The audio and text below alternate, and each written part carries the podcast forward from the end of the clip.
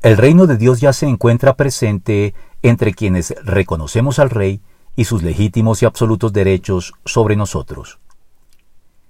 El Señor Jesucristo declaró que su reino no era de este mundo. Esto no significa que Él no sea desde siempre el Señor de toda la creación o que haya algún aspecto de la realidad que esté fuera de su dominio, sino simplemente que, de manera necesariamente provisional, Él no ejerce un gobierno directo, evidente e incuestionable sobre todas las cosas, incluyendo por supuesto el ámbito político, sino un gobierno sutil y tras bambalinas, mediado a través de gobernantes e instancias humanas que son indiferentes a Él y no se someten a Él, ni lo reconocen como el Señor, no obstante lo cual, Él puede servirse soberanamente de ellos para el cumplimiento de sus propósitos, a pesar de ellos mismos.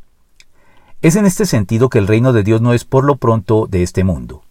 Pero la Biblia nos revela que Cristo regresará por segunda vez, ya no en condición humilde, sino en condición gloriosa y avasallante para establecer su reino y su gobierno perfecto en la tierra, transformándolo todo de una manera tan maravillosa y contrastante con la realidad actual, que ninguno de quienes puedan acceder a este periodo culminante de la historia tendrá motivos de queja, ni mallogrará las condiciones ideales de su reino.